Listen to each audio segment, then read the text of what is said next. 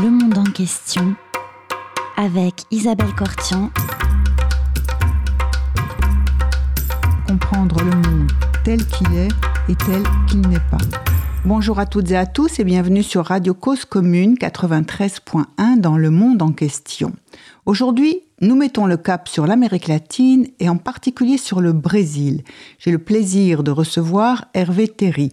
Hervé Terry, vous êtes professeur à l'Università de Sao Paulo et co-directeur de la revue Confins, mais avant d'enseigner au Brésil, vous étiez le directeur du département de géographie de l'école normale supérieure de la rue d'Ulm. Vous étiez également directeur de recherche émérite au CREDA, le Centre de recherche et de documentation des Amériques, un laboratoire de recherche qui associe le CNRS et l'Université Sorbonne Nouvelle Paris 3. Alors, Hervé Terry, en octobre 2018, les Brésiliens ont élu à la présidence le chef du Rassemblement national, Jair Bolsonaro. Il a pris ses fonctions en janvier 2019, la pandémie due au Covid-19 est actuellement le premier défi majeur euh, auquel euh, ce nouveau président est confronté. Alors j'ai envie de vous demander tout de suite ben, comment euh, gère-t-il la première grave crise de son mandat? En étant poli, pas très bien. C'est-à-dire qu'en fait c'est un désastre puisqu'il il s'oppose à, la plupart des institutions brésiliennes judiciaire, euh, législative, les États, etc., parce qu'il insiste avec beaucoup, beaucoup d'énergie euh, pour rouvrir l'économie le plus vite possible, alors que le Brésil est déjà dans les tout premiers au monde dans le nombre de victimes. Et donc il, est vraiment en opposition avec tout le monde et. La crise de gestion s'aggrave, s'ajoute à la crise euh, pandémique. Alors, je crois qu'au Brésil, la pandémie est arrivée un peu plus tard qu'en Chine et un peu plus tard qu'en Europe. Donc, effectivement, on est plutôt dans une phase d'expansion, de, propagation de l'épidémie. On n'a pas encore atteint le stade qu'on dit plateau. C'est cela Vous confirmez? C'est ça, oui, ça continue à monter tous les jours. On n'a pas encore atteint le, pic ou le plateau. Oui. Euh, vu la taille du pays, c'est pas très étonnant. C'est arrivé apparemment, enfin pas même, on est même sûr, par les grandes villes, par des gens qui revenaient d'Europe ou d'Asie. Oui. Et progressivement, ça se répand dans le reste du pays. Euh, dans la revue dont je m'occupe, que vous avez mentionné, on vient de recevoir un article qui montre que les cas euh, progressent au long des grandes routes. En fait, c'est des gens qui les transportent d'une ville à l'autre et l'ensemble du territoire n'est pas encore atteint. Très bien. Et comment, comment est le système de santé? Dans quel état sont les infrastructures de santé au Brésil? Est-ce que vous pouvez nous en dire euh, quelques mots? Il est comme, au Brésil, c'est très inégal. Euh, en particulier, il y a vraiment deux systèmes parallèles, un système public et un système privé. Oui. Le système public est universel, c'est un peu comme notre, notre sécurité sociale, avec des hôpitaux, des cliniques, etc. Mais il est en très mauvais état et il est pratiquement fréquenté surtout par les pauvres. Euh, les riches, eux, ont fui ce système-là et ont pris des assurances privées et tout un système parallèle de cliniques, de médecins, etc., privés, euh, qui lui fonctionne bien, qui est bien équipé, mais qui ne touche qu'une partie de la population. Donc il y a un débat en ce moment pour savoir si on va pouvoir réquisitionner les équipements du privé au bénéfice du public, mais les tensions et les tiraillements euh, entre les différents pouvoirs publics font que ça n'est pas encore fait et que donc une bonne partie de potentiel est inutilisée. Donc en fait, euh, si j'ai bien compris, euh, il y a un petit peu, on peut trouver tout, c'est-à-dire à la fois, comme disait un ancien ministre de la Santé euh, mexicain dont j'ai oublié le nom, euh, c'est à la fois l'Europe et l'Afrique, suivant l'endroit où on se trouve, suivant qu'on est dans un hôpital public, dans une région riche ou dans une région pauvre, dans, une, dans un hôpital privé, c'est ça? Oui, tout à fait. Il y a, dans un livre que j'avais écrit il y a longtemps, j'avais repris un, un, Brésilien, un économiste brésilien avait dit qu'il avait appelé le Brésil Belle-India. C'est une Belgique dans une Inde. Oui. J'avais dit oui, c'est intéressant. Moi, je préfère parler de la Suisse, le Pakistan et le Far West. Il y a une région plutôt développée et riche au sud, oui. une région très pauvre au nord-est et les fronts pionniers qui sont une espèce de Far West. Et donc, selon qu'on on est dans un de ces trois morceaux et on peut encore détailler à l'intérieur d'entre eux, on a des situations très très différentes. Très bien. Alors, le Brésil, c'est un État fédéral, donc on a un gouvernement euh, qui est constitué par, avec un chef d'État Bolsonaro, des ministres qui ne sont pas toujours en accord avec le président, mais dans les régions, donc il y a 27 États qui, à la tête desquels se trouvent des gouverneurs, eux ont plutôt tendance à confiner les gens ou en tout cas à prôner la fermeture des commerces? Comment ça se passe sur l'ensemble du territoire? Ils ont presque tous, à des degrés divers, euh, fait le confinement qui peut être assez léger ou assez fort. Et dans ce cas-là, je ne sais pas pourquoi ils utilisent le terme anglais de lockdown, c'est-à-dire vraiment on ferme tout. Oui. Euh, mais même dans le gouvernement fédéral, il y a de très fortes tensions puisque le ministre de la Santé euh, de, le deuxième ministre de la Santé en un mois a, été, a démissionné hier, oui. puisque le précédent, qui était très opposé, euh, Mandetta, est parti en disant que vraiment il ne pouvait pas accepter les pressions du président de la République pour tout rouvrir alors que lui voulait confiner. Et le nouveau qui est resté moins d'un mois est parti aussi sur la même, pour la même raison. Les, le système de santé, y compris les ministres, sont pour le confinement. Et dans les États, euh, les secrétaires, euh, on ne sait pas des ministres et des secrétaires d'État, mais l'ensemble des gouvernements des États ont bien compris conscience qu'il fallait confiner pour éviter le, désastre dans le la propagation, la, la, propagation, effectivement, que les hôpitaux soient euh, complètement saturés.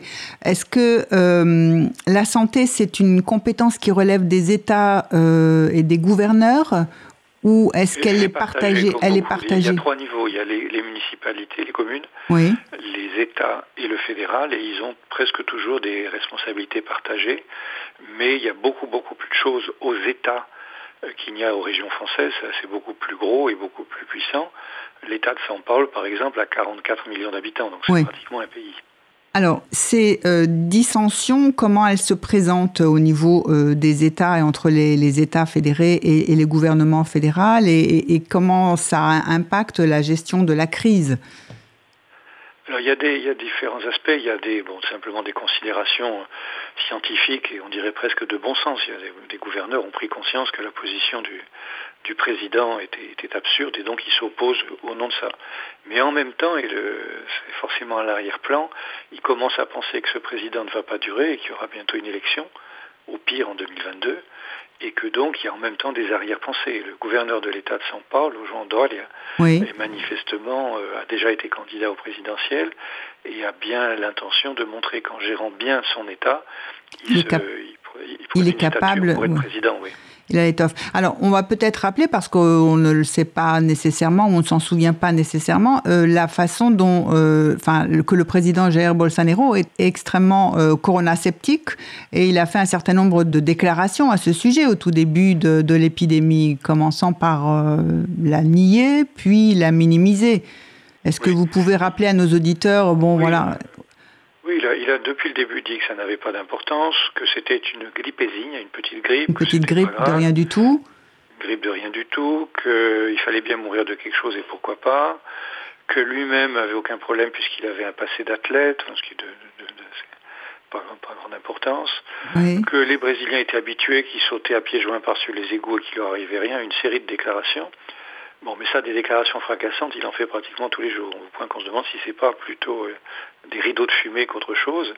Oui. Et puis il l'a fait en acte aussi, c'est-à-dire qu'il sort régulièrement, il serre des mains partout, il va dans des manifestations, il fait détourner des magasins, etc. Enfin, il fait exactement comme s'il n'y avait pas de problème et en, en provoquant, euh, en défiant ouvertement les, le confinement. Alors, il va dans les manifestations, mais il y a des manifestations euh, au Brésil pendant les, le confinement? Oui, parce qu'il est assez largement ignoré, surtout les manifestations de gens qui sont contre le confinement. C'est-à-dire les partisans de Bolsonaro les plus extrêmes font des manifs euh, devant son palais présidentiel oui. ou, devant les palais des gouverneurs. La dernière, une des dernières en date, c'était devant l'état-major général des armées pour réclamer une intervention militaire. Et là, le président y est allé. C'est-à-dire qu'il est allé participer à une manifestation illégale oui pour réclamer un coup d'État contre le gouvernement qu'il dirige. C'est quand même assez absurde. Contre le gouvernement qu'il dirige parce que ce gouvernement serait en opposition à lui et euh, plutôt favorable à un confinement pour euh, gérer euh, la propagation de l'épidémie, c'est cela oui, Donc il en appelle à l'armée pour... Le gouvernement, mais contre les institutions plus Contre les institutions. Contre le, le, Congrès, contre l'armée, contre, contre la justice, en disant qu'il n'arrivait pas, pas à faire ce qu'il voulait et que donc il fallait qu'on lui donne les mains libres s'il Ah, les pleins pouvoirs, en réclamant les pleins pouvoirs, d'accord. Oui, en fait, il se plaint, il est, il est vraiment pas très malin, donc il ne peut pas bien préciser ce qu'il dit, mais en gros, il faudrait qu'il ait les mains libres pour faire ce qu'il souhaite, c'est-à-dire rouvrir l'économie pour que tout revienne comme avant, ce qui est d'une rare inconséquence. Hein. Alors, ces, manifestations-là, et par certains des comportements, on dirait qu'ils ressemblent quand même euh, un peu à, au président des États-Unis. Ah bah, c'est pas un mystère, il le dit lui-même. Hein. Il dit qu'il est, son modèle c'est Trump. Il a fait des tas d'ouvertures, euh, mal reçues d'ailleurs. Oui. Euh, il, est allé immédiatement rendre visite. Il a même proposé, ce qui a fait un, foin, de, de mettre son fils, qui n'avait absolument aucune capacité pour ça, ambassadeur aux États-Unis, oui. ce qui a été refusé.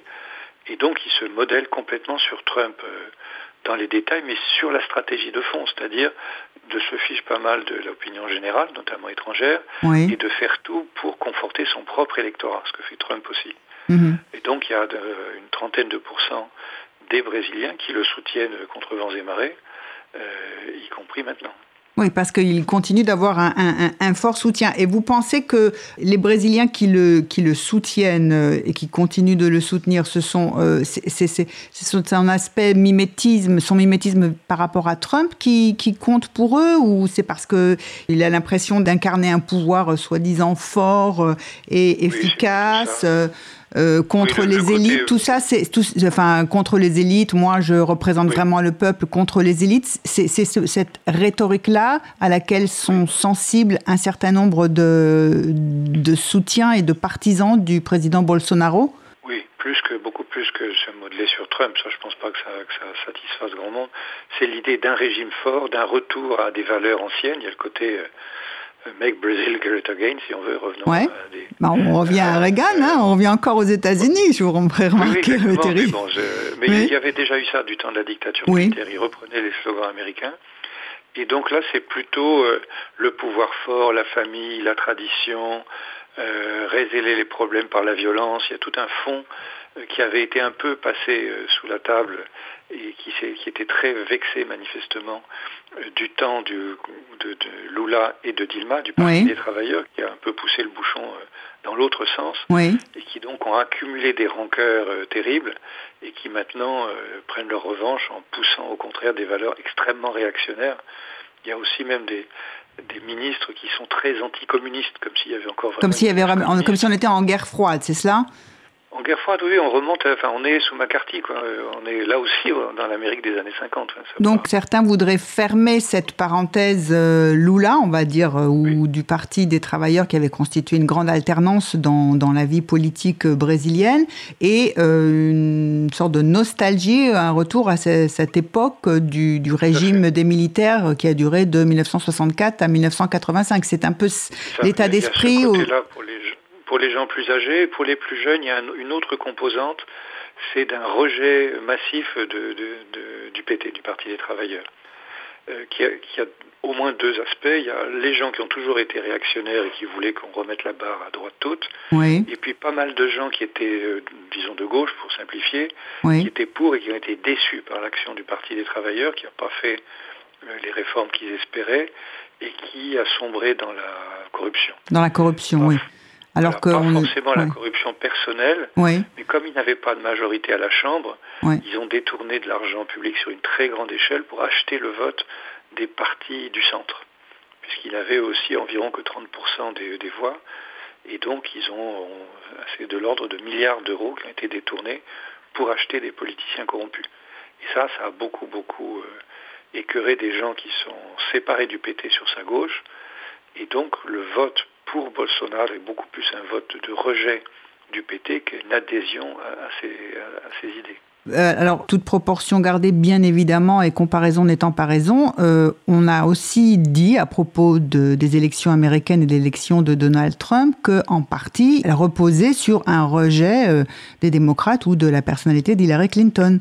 C'est encore un autre point de similitude. C'est pas les deux seuls pays dans le monde. Il y a beaucoup de pays dans le monde où le système de l'alternance droite-gauche ou leur équivalent locaux ont amené euh, le surgissement d'inconnus ou de gens qu'on a essayé euh, en, Hongrie, en Ukraine, en Italie, dans beaucoup d'endroits, c'est ce qui s'est passé. D'une certaine façon en France aussi, avec un côté moins désastreux, heureusement. Mais il y a vraiment des outsiders qui sont sortis et qui se retrouvent aujourd'hui, alors qu'ils n'en ont pas du tout la stature à gérer une crise de très grande ampleur. Très bien. Je vous propose une première euh, pause musicale, si vous le voulez bien, Hervé Terry. Alors nous avons, euh, nous sommes au Brésil, donc bien entendu, on va rendre un petit hommage à la samba, mais cette samba un peu particulière puisque c'est samba de la quarantaine. Est-ce que vous pouvez nous, nous parler de ces, de ces musiques qui s'organisent euh, à travers le confinement solidaire? Oui, ça s'est produit au Brésil comme dans d'autres endroits en France. Ça a été fait par des orchestres classiques et par d'autres. Mais là, en l'occurrence, c'est une samba de la quarantaine avec un texte qui a été écrit spécialement et auquel des gens ont participé de chez eux, c'est-à-dire en utilisant euh, les réseaux Skype ou divers moyens qui ont fait converger sur, un, sur des gens qui en ont pris l'initiative, qui se sont débrouillés pour euh, harmoniser tout ça. Et donc, quand on a l'image, ce qui n'est pas le cas à la radio, mais vous pouvez l'imaginer, on démarre sur une personne à l'écran, puis deux, puis quatre, puis seize, et les gens rentrent progressivement avec des voix et des instruments qui se complètent jusqu'à faire vraiment un, un, chœur, euh, des alternances, des harmonies, euh, sur un texte assez optimiste qui dit on est séparés mais on est ensemble, et puis tout ça va passer, et un jour on se retrouvera. Enfin, c'est vraiment un message d'espoir. Bon, alors écoutons cette samba de la quarantaine. Cada um na sua, todo mundo em si mesmado, cada um seu quadrado, mas o samba continua. Cada um no mundo, toda a terra intocada, que só seja infectada por um samba vagabundo. Por um segundo.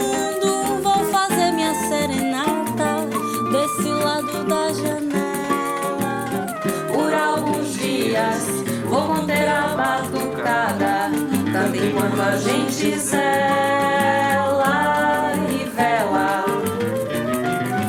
Para que toda pessoa dê um jeito, que não perca seu direito de encher sua panela.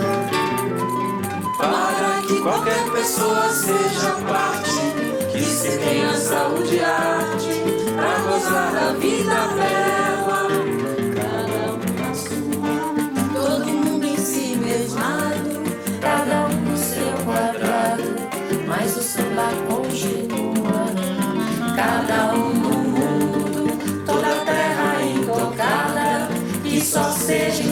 Por um samba vagabundo. Cada um no seu quadrado, mas o samba continua. Segundo, vou fazer minha serenata. Deste lado da janela, por alguns dias, vou conter a batucada. Canto enquanto a gente zela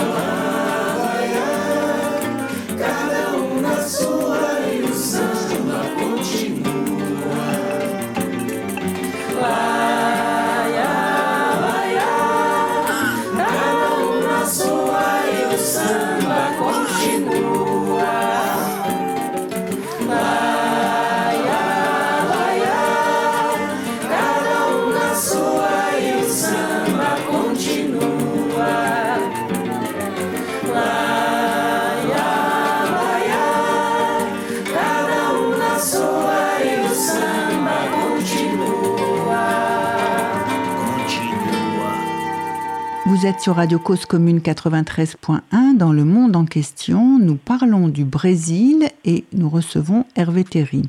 Hervé Terry, est-ce que euh, on peut revenir un peu sur euh, la carte Vous êtes géographe, donc euh, évidemment vous aimez les cartes, vous en produisez ou vous en co-réalisez avec d'autres collègues. Comment se place sur la carte du Brésil, dans les différentes régions, euh, les pros et les anti-Bolsonaro? Est-ce qu'il y a des régions qui sont traditionnellement et qui seraient restées fidèles au Parti des travailleurs. Est-ce que petit à petit le Parti des travailleurs a perdu certains de ses soutiens? Est-ce qu'on peut essayer de visualiser quand même avec nos mots mentalement, se représenter mentalement la, situation à la fois politique euh, et euh, au Brésil? Oui, c'est d'autant plus facile que ça regroupe un peu les trois morceaux dont je parlais tout à l'heure, la Suisse, le Pakistan et le Far West. C'est-à-dire la région pauvre qui est dans le nord-est, qui s'appelle le nord-est, euh, est une région traditionnellement pauvre euh, pour tout un tas de raisons, a particulièrement bénéficié du, du temps du Parti des travailleurs, qui a mis en place des aides sociales très larges, mhm. euh, avec pas beaucoup d'argent, mais pour des gens pauvres, c'est très précieux. C'est à peu près 50 millions de Brésiliens sur les 210 millions reçoivent des allocations euh, qui leur assurent un revenu régulier tous les mois sans avoir besoin de tendre la main. Et donc eux ont été très reconnaissants au Parti des travailleurs et ont voté massivement pour lui à l'élection. C'est quelque chose, euh, cette bourse, cette, enfin, cette bourse, comment ça s'appelle, la Bolsa Familia, c'est ça? La Bolsa Familia, la bourse famille, c'est quelque chose qui a été mis en place par Lula. Alors, il a, il a repris des choses qui existaient dans d'autres endroits, l'a beaucoup amplifié euh, en, en, volume et surtout en nombre de gens. Maintenant, je vous dis, il y a 14 millions de familles et ça, euh, Bolsonaro n'a pas pu revenir dessus. Et donc, c'est considéré comme quelque chose qui a été fait par Lula, mhm. même s'il n'a pas inventé. Mais il a... Et donc, les gens dans cette région-là votent pour lui. C'est très important en argent et en symbole aussi. C'était, par exemple, vous donner juste un, trait, c'est donné à 97% aux femmes et pas aux hommes. Oui. En vertu du principe, je dois le dire, je le regrette en tant qu'homme, mais la réputation, c'est on donne de l'argent aux hommes, ils le boivent au bistrot, on le donne aux femmes, elles achètent du lait pour les enfants, ce qui n'est pas, pas entièrement faux ni entièrement vrai. Oui. Et donc c'est de l'argent qui va directement Dans à ceux qui en ont besoin et qui est non pas distribué de la main à la main comme ça se faisait avant, et c'était le maire de la commune qui donnait l'argent en disant tu t'en souviendras le jour du vote, Là, c'est un carton de crédit où les, femmes vont au distributeur, prennent de l'argent, elles ne doivent rien à personne. Donc c'est de l'argent, de la régularité et de la dignité. Et donc ça, ça leur a été très sensible. Et euh, donc ils ont euh, cette région-là est fortement, fortement pour eux. Bon, beaucoup de gens pauvres dans le reste du pays, mais dans le sud, les gens pauvres sont moins nombreux et surtout moins en proportion. Et donc le sud, le sud-sud-est, lui, il est pro-Bolsonaro, c'est une région plus conservatrice, un peu plus développée, etc. Et puis les régions pionnières d'Amazonie et du centre-ouest, qui sont des régions de, pionniers, de gens qui vont là pour faire fortune, euh, qui respectent moyennement la loi, qui sont pour l'usage de la violence, qui sont souvent protestants évangéliques, eux, ils ont adhéré à l'idéologie de, Bolsonaro, dont on dit qu'il a été élu par les 3 B. Alors oui, parlez-nous de ces 3 B. Alors c'est quoi les 3 B? Alors c'est le bœuf, la Bible et la balle, c'est-à-dire le bœuf, c'est-à-dire le système agro-pastoral, les éleveurs, les agriculteurs, le soja, la canne à sucre, etc., qui sont très pro-Bolsonaro, qui l'ont financé. Le B de Bible, c'est les évangéliques, c'est-à-dire les protestants pentecôtistes qui se développent beaucoup, beaucoup, et qui eux sont très, très réactionnaires aussi et très disciplinés. Si le pasteur dit qu'il faut voter pour un tel, ils le font.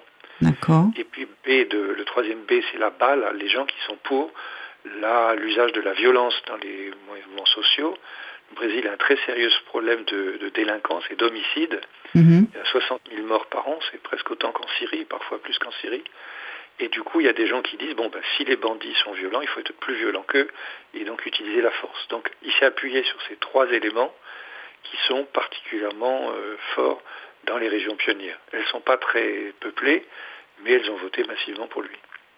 Et alors, l'élevage des bœufs dont vous parlez, le premier B de bœuf, il se passe dans quelle région Dans ces régions-là, il y a une sorte d'avancée du front pionnier qui va vers le nord, vers le nord-ouest, qui avance vers les savanes du centre et vers l'Amazonie, en défrichant et en installant soit de l'agriculture, soja, coton, maïs, soit de l'élevage. L'élevage est plutôt devant, c'est lui qui ouvre la marche. Oui.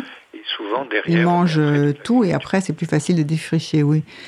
Et ce sont euh, des régions qui autrefois étaient euh, désertiques, quasi désertiques, enfin arides et sur lesquelles euh, il n'y avait pas d'économie qui reposait, c'est ça? Pas spécialement arides, mais effectivement euh, avec des sols très faibles. Et Oui. quand on dit jadis, euh, euh, comme je fréquente depuis les l'asile depuis longtemps, moi j'ai vu changer. C'est dans les Oui. années 70 que Dans les années commencé. 70. C'est-à-dire les régions du Cerrado, c'est-à-dire des savanes arborées, étaient considérées comme sans intérêt, des sols très pauvres. Oui. Et puis on s'est aperçu qu'en fait c'était simplement des sols acides, un Mhm. peu comme en Bretagne ou en Champagne, et qu'en mettant une correction et de l'engrais, on pouvait cultiver. C'est ça qui est devenu le grenier vraiment du, du Brésil. Donc ça s'est beaucoup, beaucoup développé. Et donc en 40 ans, euh, c'est devenu des régions euh, euh, beaucoup plus prospères, avec des gens pas très nombreux, mais dont beaucoup ont fait fortune. hein. Je suis depuis des années une fazenda de quelqu'un dont le père avait, je ne sais jamais si c'est 11 enfants et 12 hectares ou le contraire, mais enfin une toute petite propriété. Lui, il est allé en ville, il a fait un peu d'argent, avec ça il s'est acheté une fazenda dans l'Amazonie, en Amazonie, et il a 13 000 hectares aujourd'hui. Et donc il a réussi à faire euh, bah, sa petite fortune, maintenant son fils lui a succédé. Il y a encore des cas comme ça, et naturellement ces gens-là sont pas très favorables à la distribution d'argent public aux pauvres. Ils disent, bah, ils ont qu'à faire comme moi. Enfin, il y a un côté euh, self-made man. Et, Et ils ne sont pas favorables aussi à la distribution des terres aux pauvres, j'imagine. Surtout pas. D'accord. Et donc il y avait eu un certain nombre de manifestations euh, et d'oppositions sur ces questions-là. Bah, ça se règle souvent à coup de fusil. hein. C'est- encore une frontière assez violente. hein. Ce qu'on voit dans les westerns euh, Oui. fin 19e siècle aux États-Unis, ça se produit aujourd'hui au Brésil. C'est d'où effectivement vous préférez le terme de Far West euh, pour bien se, se représenter euh, euh, cette situation. Et si alors on prend, euh, on revient sur le deuxième B, n'est-ce pas, euh, président Bolsonaro élu sur les trois B. Alors le B, c'est la Bible. Et vous avez parlé de la montée du protestantisme euh, pentecôtiste, hein, on les appelle les évangélistes euh, là-bas. Est-ce que vous pouvez, elle remonte à quand C'est le même mouvement qui se développe aux États-Unis d'Amérique, par exemple C'est une autre Oui, c'est du même ordre. C'est pas, pas du tout propulsé par les Américains. C'est vraiment Oui. un mouvement local. Au contraire, c'est même des évangélicos brésiliens qui ont euh, évangélisé ou colonisé, je sais pas ce qu'il faut dire, converti l'Afrique du Sud. Ils se répandent un peu partout en Europe. Enfin, Oui, ils ont leur propre autonomie, puisque une des caractéristiques de ce protestantisme-là, on ne parle pas des luthériens, des calvinistes, Oui. des branches un peu en presbytériens anciennes du protestant. C'est vraiment le. Oui, télé-évangélisme, oui. un grand spectacle, euh, euh, on chante tous ensemble, euh, on fait des miracles, etc., qui est extrêmement fractionné. Parce que quand un pasteur a du succès, il arrive souvent à convaincre euh, des gens de faire une deuxième, troisième paroisse, oui, et assez rapidement, il crée une nouvelle religion. oui. Donc il n'y a pas de hiérarchie, il n'y a rien de tout ça, et donc ils sont en concurrence les uns avec les autres. Euh, c'est aussi une des raisons pour lesquelles ils veulent surtout pas qu'on confine, parce que si on ferme leurs églises, ils perdent leurs revenus. Il y a un côté économique derrière tout ça. Et euh, ils, ils prospèrent, on le saura le mieux l'an prochain, ce qui aurait dû avoir un recensement cette année, il a été reporté. Mhm. Donc on n'a que les chiffres de 2010. Mais ils étaient passés euh, de. Enfin, les protestants étaient insignifiants il y a, il y a 40 ans. Oui, Et là, ils gagnent, pense-t-on, 1% par an. Donc on, on dit euh, qu'ils sont 15, 20, 30%, on ne sait pas bien, mais ils sont sûrement au moins le quart maintenant de- des Brésiliens. Ce qui, ce qui s'explique assez bien puisque la, du temps de la dictature militaire, l'Église catholique était franchement du côté des opprimés, s'occuper des pauvres, etc. Et puis, euh, à la fin de la dictature et à l'arrivée de Jean-Paul II, tous ces euh, curés, euh, évêques et autres vraiment li- liés au mouvement populaire ont été virés par Jean-Paul II, qui était très anticommuniste et qui donc a mis des gens très réactionnaires. Et l'Église catholique, sauf un ou deux, sur un ou deux aspects, s'est vraiment détournée des pauvres. Du coup, ils se sont trouvés un peu abandonnés et le protestantisme a l'avantage pour eux qu'il les encadre de près. Donc le pasteur leur dit comment s'habiller, euh, ce qu'il faut faire, ce qu'il ne faut pas faire, euh, pas boire, pas fumer.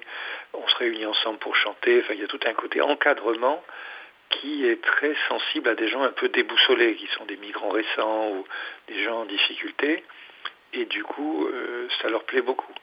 Et par ailleurs, il n'y a aucune des restrictions contre la contraception, contre le fait de ne pas être marié, enfin tout un côté de morale sociale et sexuelle que l'Église catholique insiste à mettre au premier plan, ce qui lui a fait perdre beaucoup, beaucoup d'influence dans les régions, dans les quartiers populaires.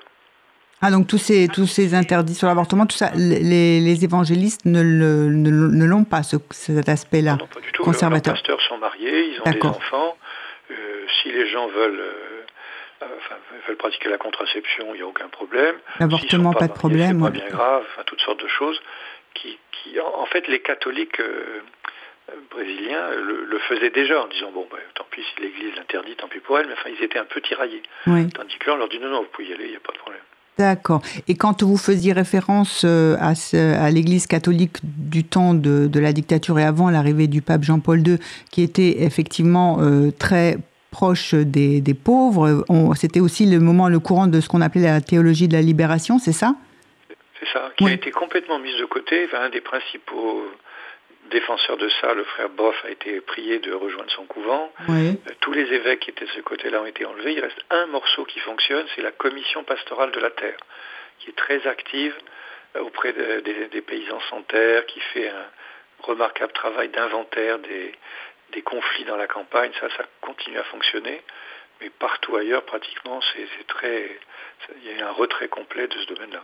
Alors si on en arrive au troisième B de bœuf euh, Bible, c'est celui de Bâle. Euh, alors euh, on se souvient de pendant la campagne électorale de ce de bah, tentative d'assassinat hein, contre Jair Bolsonaro, un coup de couteau, et il était hospitalisé et sur son lit d'hôpital il a fait un geste est-ce que vous pouvez nous rappeler ce geste C'est presque sa marque de fabrique. Il, fait, il simule avec ses pouces et son index des armes. Oui. Et donc il est... comme s'il tirait, oui. Comme s'il tirait, il fait constamment référence à ça. Une de ses premières mesures, ça a été d'autoriser par décret tous les Brésiliens à avoir chacun quatre armes s'ils le souhaitaient. Ça n'a débouché sur rien parce que ça a été bloqué au, après à la Chambre des députés et au Sénat, mais je crois qu'il s'en fiche. Il veut surtout annoncer des choses pour euh, caresser son électorat dans le sens du poil. Si ça ne se réalise pas, c'est pas grave. Mais ça, c'est une des choses qu'il voulait faire. Et donc, dans les conflits fonciers à la campagne, les gens ont bien compris le message. Et effectivement, le nombre de syndicalistes ruraux ou même de religieux tués euh, dans les fronts pionniers euh, a augmenté sensiblement. Et alors, où est l'influence entre euh, effectivement cette, ce côté euh, Bolsonaro où il est tout à fait euh, sa marque de fabrique, bon liberté des armes, circulation des armes, tout le monde doit être armé, voire quatre armes, et puis de l'autre côté il y a quand même une violence très forte au Brésil. Oui. Bah, L'idée c'était de répondre à la violence par la violence, parce que les 60 000 morts par an c'est des, des homicides. en grande partie des règlements de compte entre gangs de narcotrafiquants, il y a toutes sortes de raisons qui fait qu'on arrive à 60 000 morts par an. Ça fait quand même beaucoup, beaucoup. plus, beaucoup plus que la pandémie, malheureusement. Et du coup, mais là-dedans, il y a aussi beaucoup de gens qui sont tués par la police. La police militaire est une sorte de gendarmerie, en fait, euh, a largement les coups des livres. Beaucoup de gens euh, un peu attirés par ce genre de choses s'engagent dans la police en particulier pour ça. Et donc, il y a vraiment un très sérieux problème de ce côté-là. Euh, et euh, les, gens du côté de Bolsonaro, Bolsonaro lui-même dit bon ben il faut encore au contraire plus de violence pour réprimer la violence. Et depuis qu'il est arrivé au pouvoir, il a pratiquement euh, dit et mis en œuvre le fait que les policiers qui tuent des trafiquants, qui tuent des délinquants, n'auront pas d'ennui. Je, je, rappelle qu'une fois je revenais du Brésil en France et je suis tombé à un moment où il y avait une statistique qui circulait que l'année d'avant, je ne sais plus laquelle, il y a deux ou trois ans, il y avait eu 14, 14 personnes tuées par la police en France dans l'année, ce, qui est, mmh. trop. Ce qui est trop, oui. N'avoir du tout. Et j'arrivais tout droit d'un pays où on nous avait dit la veille qu'à Rio, il y en avait eu 500 dans, l'année précédente. Oui. Donc on n'est vraiment pas dans les mêmes ordres de grandeur. C'est pas du tout les mêmes ordres de grandeur. Il n'y a pas d'équivalent de CRS, garde mobile, etc. Quand il y a le moindre désordre, on envoie des gens qui tirent. Et donc il y, a des, il y a des morts tout le temps. Il y a des morts par balles perdues, il y a toutes sortes de choses épouvantables. Euh, et les observateurs habituellement disent qu'il faudra une longue campagne de désarmement, de convaincre les gens. Enfin, il y a un très long chemin pour baisser ce niveau de violence. Et d'autres qui disent non, non, il faut au contraire répondre à la violence par la violence, et c'est eux qui ont gagné avec Bolsonaro. Je vous propose une seconde pause musicale. Alors, c'est encore une samba de la quarantaine Hervé Terry. C'est pas une samba, c'est un baillan. Qui un baillan, d'accord. musical légèrement différent du nord-est. Mais c'est la même idée, c'est des gens de... C'est parti de Récif, je crois, dans le nord-est. Oui. Donc, euh, je suis pas sûr qu'à l'oreille on entende beaucoup, beaucoup la différence, mais c'est la même idée, chacun chez soi et tous ensemble. Très bien, alors écoutons.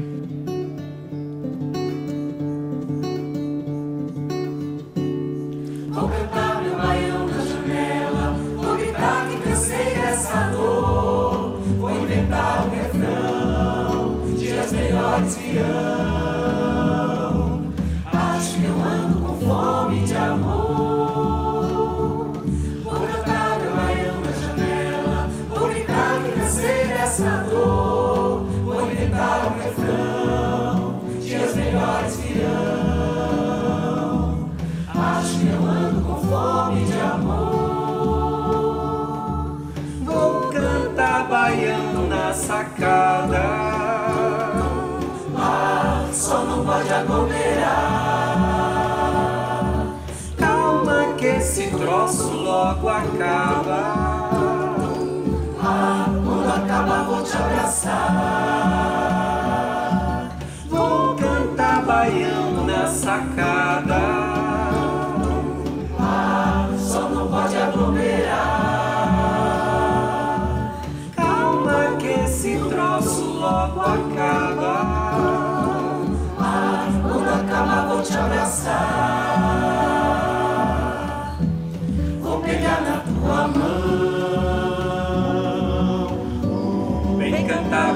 fire.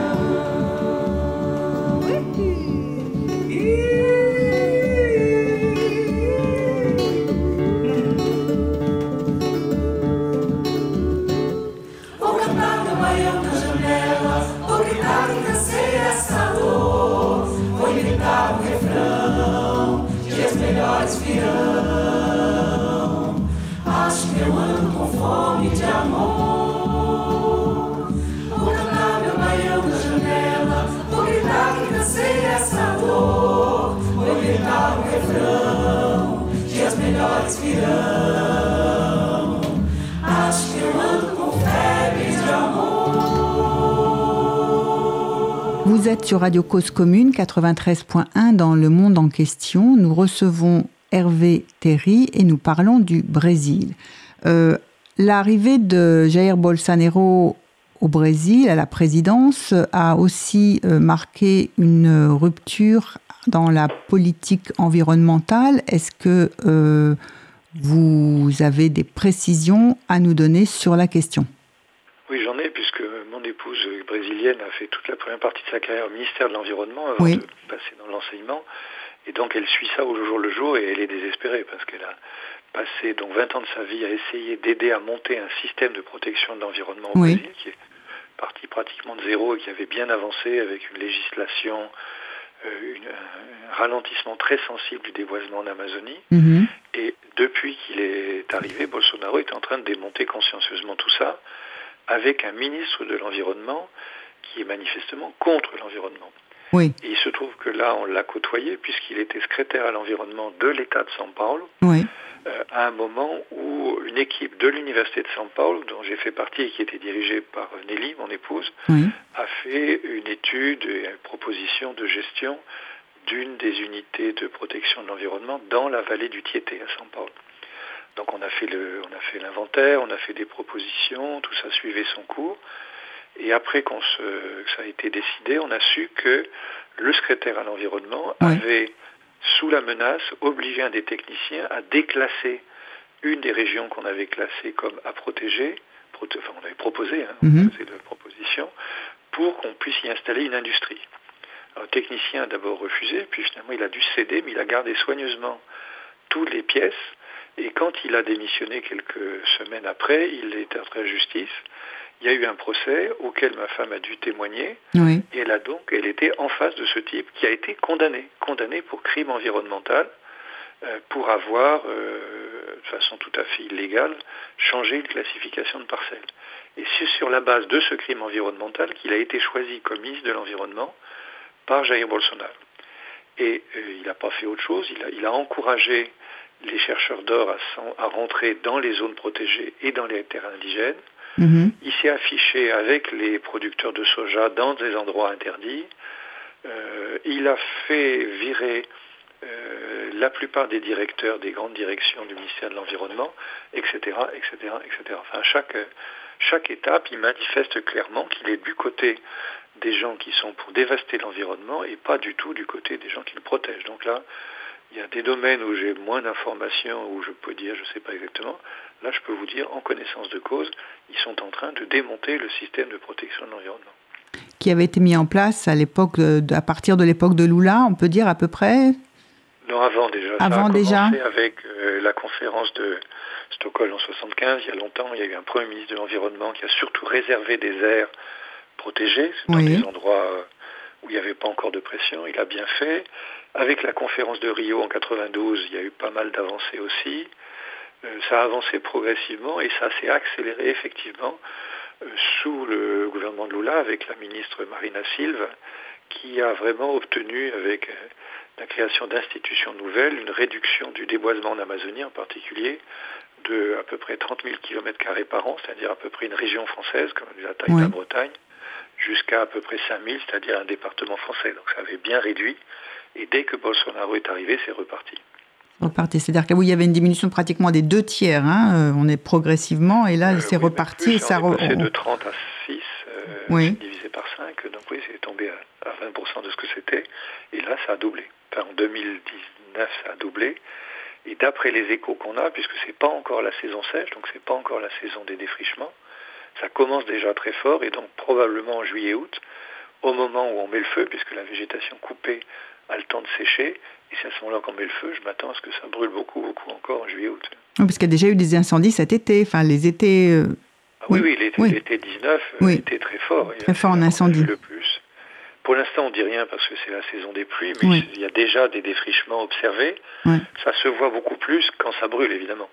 Et donc, on va voir ce que ça donne en juillet-août. En plus, avec la pandémie qui, euh, occupe l'attention, euh, je crois qu'ils vont y aller gaiement.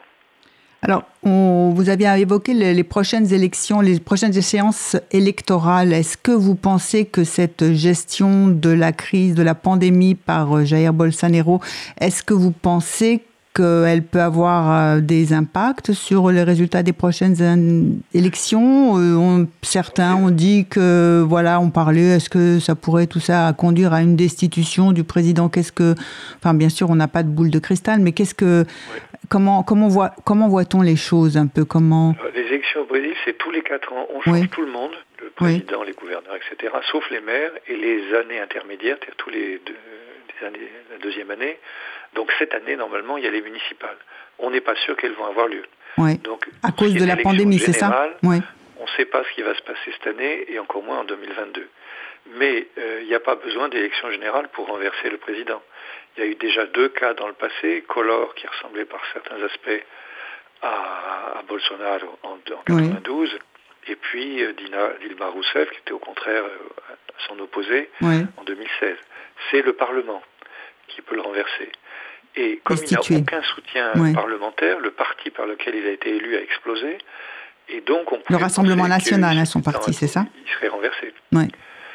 Ça n'en prend pas le chemin parce qu'il a bien senti le danger. Il est en train de distribuer, non pas de l'argent, mais des postes à- au parti du centre. Donc là, il Ah. se couvre un peu de ce côté-là. Et que devient il est le. tellement fâché avec tout le monde, à part les militaires qui sont très discrets en ce moment, qu'il pourrait, si l'opinion bascule et s'il y a un consensus contre lui, il, pourrait facilement qu'il soit renversé, soit par un impeachment, euh, une destitution, comme Dilma Rousseff, ou même euh, il y a des, pro- des- des procès en cours qui ont été acceptés par la Cour suprême de le renverser sur la base d'un article de la Constitution qui dit que quand le président est manifestement hors d'état de gouverner, on peut le- l'enlever. Et donc pour l'instant, il tient parce qu'il a une partie de l'opinion pour lui, mais euh, quand Dilma Rousseff a perdu euh, sa popularité, a chuté à 10-15%, euh, l'opinion étant contre elle, les, députés se sont fait un plaisir de, la, renverser. Donc ça ne dépend pas d'une élection générale. Et euh, peut-être avant de, conclure notre émission, est-ce qu'on pourrait quand même rappeler quels sont les atouts du Brésil? D'abord, le Parti des travailleurs, est-ce qu'on en entend assez peu parler? Qu'est-ce qu'il devient? Il a du mal à se reconstruire, à se reconstituer, il a vraiment perdu sa crédibilité auprès de ses soutiens traditionnels? C'est un peu un problème, c'est que Bolsonaro tient parce que l'opposition est en déconfiture. la droite classique euh, est passée aux abonnés absents. Et le PT, euh, sous l'impulsion de Lula, qui est toujours le patron, est beaucoup plus occupé à justifier son bilan et à ne bouger sur rien qu'à essayer de faire des alliances. Que manifestement, euh, avec 30%, on n'arrive pas au pouvoir et donc il a besoin d'alliances. Il a toujours refusé jusqu'à présent. Il l'a fait pour arriver au pouvoir avec des partis assez douteux qu'il a fallu payer constamment. C'est ça qui a entraîné sa chute. Et aujourd'hui, euh, celle qui est à la tête du PT quelqu'un d'assez fanatique qui ne veut faire aucune concession. Et donc, il n'y a pas grand, pas grand espoir de ce côté-là. Et pour ce qui est des atouts, je suis content qu'on finisse là-dessus parce que je ne voudrais pas donner l'impression que c'est un pays condamné, tant s'en faut le livre que j'ai publié, euh, le dernier que j'ai publié, euh, en dernière date en tout cas, s'appelait Le Brésil, pays émergé, puisque je pense que c'est même plus un pays émergent, parce qu'il a énormément d'atouts. Un énorme territoire avec des ressources naturelles gigantesques, euh, un, pas de problème pas de problème donc de ressources, pas de problème alimentaire, au contraire, c'est un pays qui exporte des aliments. Pas de problème d'énergie, puisqu'il a un peu de pétrole, mais surtout beaucoup d'hydroélectricité avec des mhm. fleuves énormes et de l'éolien, du solaire et beaucoup de biomasse. C'est-à-dire qu'avec la production de canne à sucre, on peut faire de l'alcool. La plupart des voitures roulent tantôt à l'alcool, tantôt à l'essence. On peut mettre les deux. Euh, pas euh, une population jeune et stabilisée, c'est aussi une des raisons qui donne des espoirs, c'est qu'il y a assez peu de jeunes, il n'y a pas d'explosion démographique, des, une classe politique qui pour l'instant se tient comme à peu près, tout ça s'est fait sans coup d'État majeur, mhm. de coup d'État principal, des universités de qualité, des entreprises assez puissantes. Oui, avec un fort taux de, population éduquée. Qui va bien. On, accède assez facilement à l'enseignement supérieur. Pour éradiquer pratiquement l'alphabétisme. L'université où j'enseigne est tout à fait bonne qualité. Bah, je crois même qu'elle est classée, elle, elle, figure parmi les 100 premières universités dans le classement de Shanghai. Bon, qui vaut ce qui vaut, mais bon, en tout cas, elle, elle, fait partie des premières, enfin des 100 premières universités mondiales. Tout à fait. J'avais fait un article une fois en prenant non pas seulement Shanghai, mais divers autres euh, classements, et elle se internationaux. toujours bien. C'est une des bonnes universités. Alors, elle a un atout quand même, il faut le dire, c'est que dans la constitution de l'État de São Paulo, oui on disait que c'était fédéral. Dans les années 30, il est décidé qu'elle aurait 10% de la TVA, Brésil, de la TVA de l'État de São Paulo. Donc elle est mhm. assurée de son financement. Elle et les trois L'indépendance financière, oui. Voilà. Alors en ce moment, ça va mal parce que comme l'activité économique est en déconfiture, bah, les rentrées fiscales aussi. Mais grosso modo, il y a quand même de l'argent qui a permis d'embaucher des gens de qualité. Enfin, je parle pas de moi parce que moi je suis professeur invité gratuitement, donc c'est pas, je parle pas de moi, mais il y a quand même un corps professoral de qualité et ça attire des étudiants de qualité de tout le pays. Bon, et puis il y a d'autres exemples comme ça. Le vote électronique au Brésil existe depuis 30 ans. Il y a des choses qui sont plus modernes au Brésil qu'en France. Très bien. Eh bien, écoutez, nous allons nous quitter sur ces derniers euh, propos. Je vous remercie, Hervé Théry, pour votre participation à l'émission. Merci en régie à Olivier. Nous nous retrouvons prochainement pour une, une autre émission. Au revoir. Le monde en question avec Isabelle Cortian. Comprendre le monde tel qu'il est et tel qu'il n'est pas.